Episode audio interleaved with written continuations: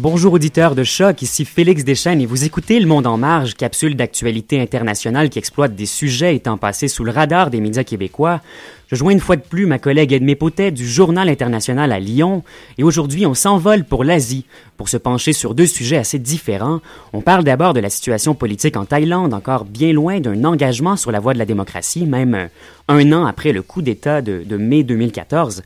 Et ensuite, on s'intéresse à la situation bien particulière des mères porteuses en Inde.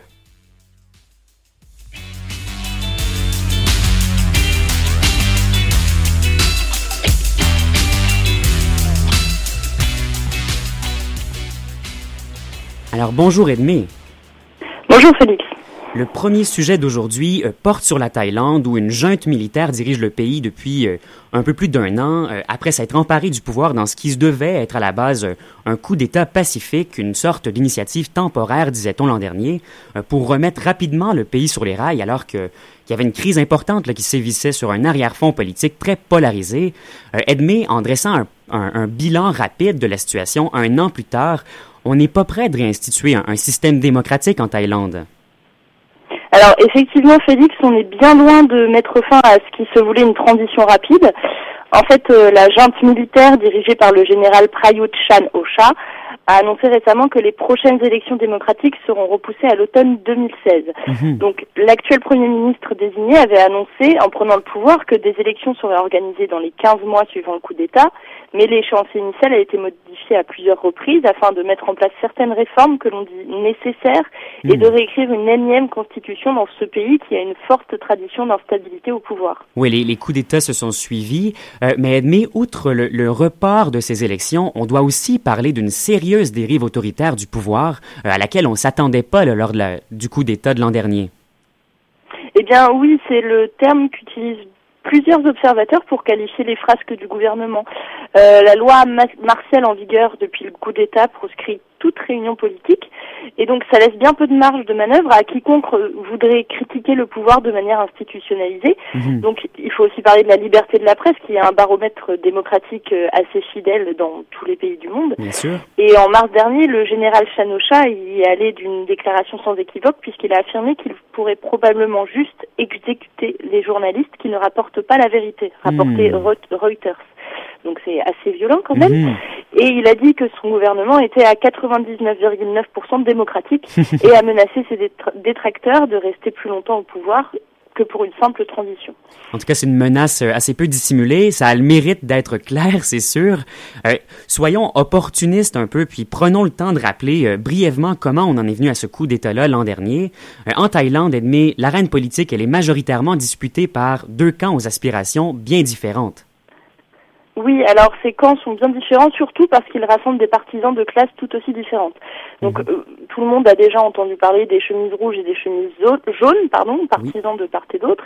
Alors d'un côté, on a les chemises rouges qui sont majoritairement des paysans, qui sont plus progressistes, plus ancrés dans une tradition favorable aux mesures sociales et à la démocratie. Oui. Et de l'autre côté, on a les chemises jaunes qui désignent les classes les plus aisées, les élites financières, ouvertement ultramonarchistes.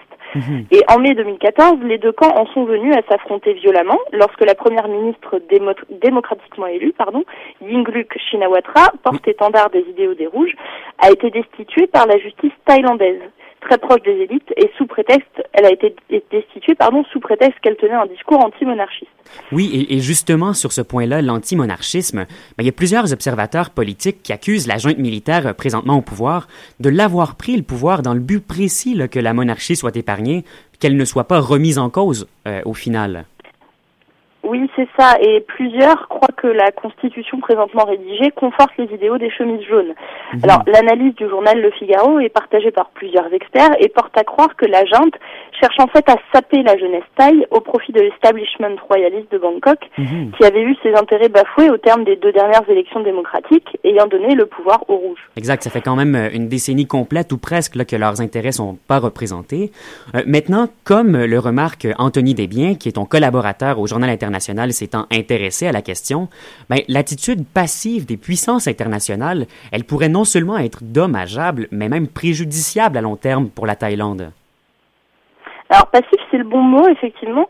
Euh, si l'Union européenne et les États-Unis avaient au début condamné le coup d'État et invité les dirigeants thaïlandais à orchestrer un retour immédiat vers la démocratie, ils se sont complètement effacés depuis. Mhm. Euh, John Kerry, qui était le secrétaire d'État américain, parlait en 2014 de sanctions importantes qu'il allait imposer à son allié si le coup d'État perdurait. Et en fait, au final, l'effet dissuasif ne s'est pas du tout fait sentir. Mhm. Alors, si au début la prise de pouvoir par l'armée s'annonçait moins alarmante que plein d'autres crises politiques dans le monde, faut dire qu'elle a pris plusieurs mauvais plis depuis sans que les grandes puissances ne puissent briser le statu quo. Oui, statu quo ou laisser aller qui permet toujours à la junte là, de, poursuivre sur sa lancée, puis de, en tout cas de reporter euh, délibérément la reprise démocratique pour appliquer ces mesures ultra strictes. Bref, on n'est pas vraiment avancé euh, du côté de la démocratie en Thaïlande. Ah, pas du tout, non. Alors, merci Edmé, on se reparle à la cour de, euh, à la cour, oui, à la suite, pardon, de ce cours intermède musical.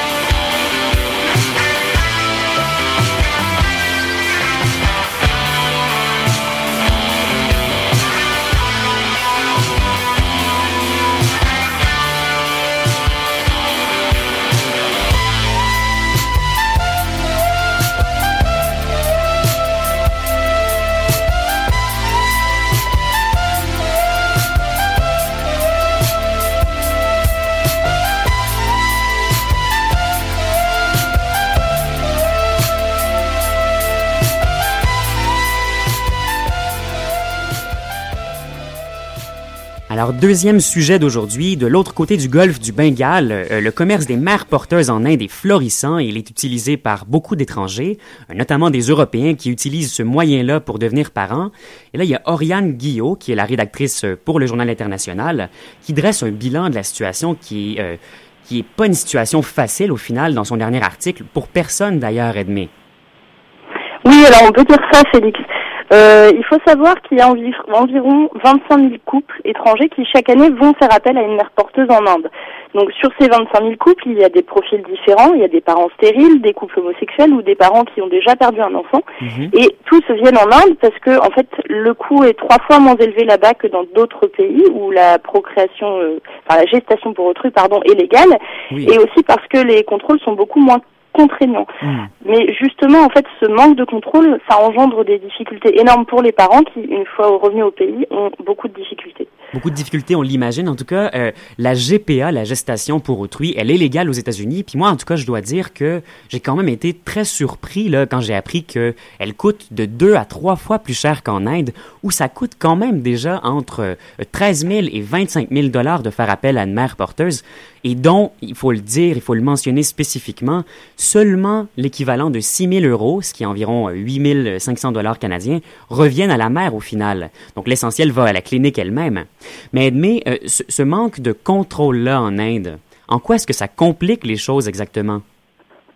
Alors, il y a deux grosses complications, si on veut. Alors, premièrement, il y a une difficulté qui touche tout le monde, c'est que l'enfant né par mère porteuse en Inde ne se voit délivrer aucun certificat de naissance. Il a aucun papier quand il sort euh, de l'Inde hmm. et encore moins de certificat de paternité ou de maternité. Du coup, les couples qui rentrent avec leurs enfants, une fois dans leur pays, ils n'ont aucune preuve officielle que c'est bien leur enfant et le bébé, il est placé en famille d'accueil. Hmm. Alors, c'est ce qui est arrivé à un couple de Français en 2010 dont hmm. les jumeaux ont été directement placés et le sont toujours d'ailleurs aujourd'hui en rentrant de France. Mauvaise surprise, le deuxième problème, Pardon. Le deuxième problème, ça concerne les couples homosexuels, parce que même si l'Inde a dépénalisé l'homosexualité en 2011, euh, une loi qui interdit le recours à la GPA pour les homosexuels et les célibataires est passée un an après. Hmm. Alors cette loi, elle autorise le recours à la GPA uniquement à un homme et une femme mariés depuis au moins deux ans. Mais, mais euh, c'est pas un peu de se tirer dans le pied, là? C'est un peu surprenant quand même quand on sait que la GPA, mais c'est un moyen surtout prisé là, et utilisé par les couples homosexuels pour avoir des enfants qui euh, auraient leur gène.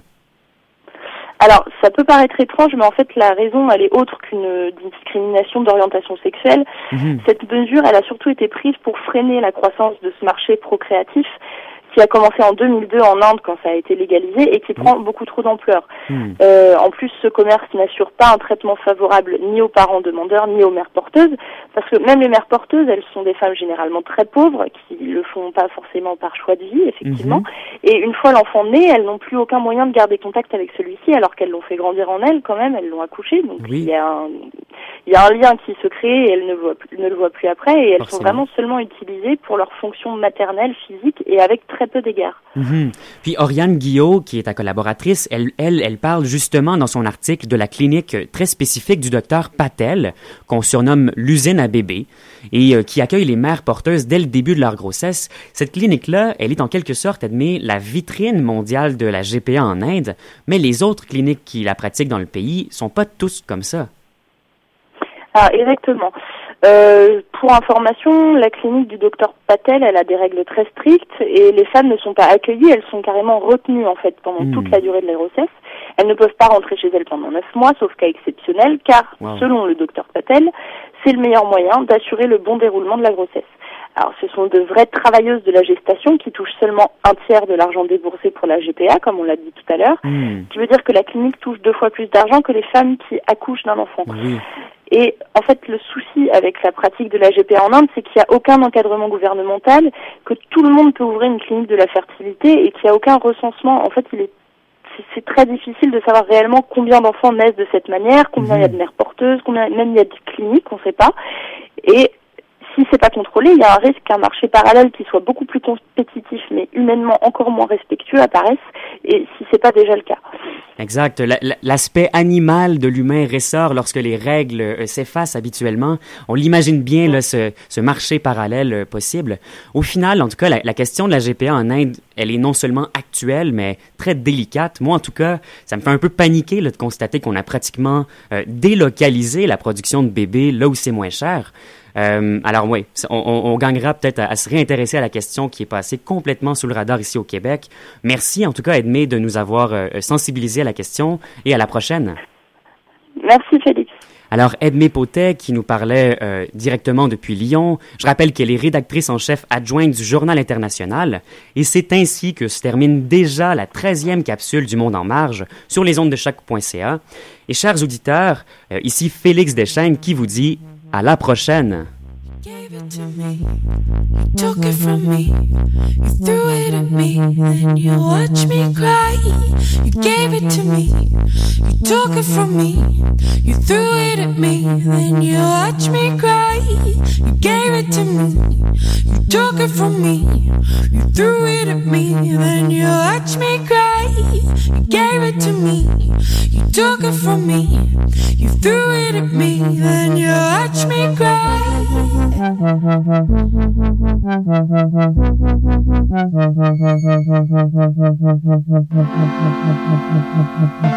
you.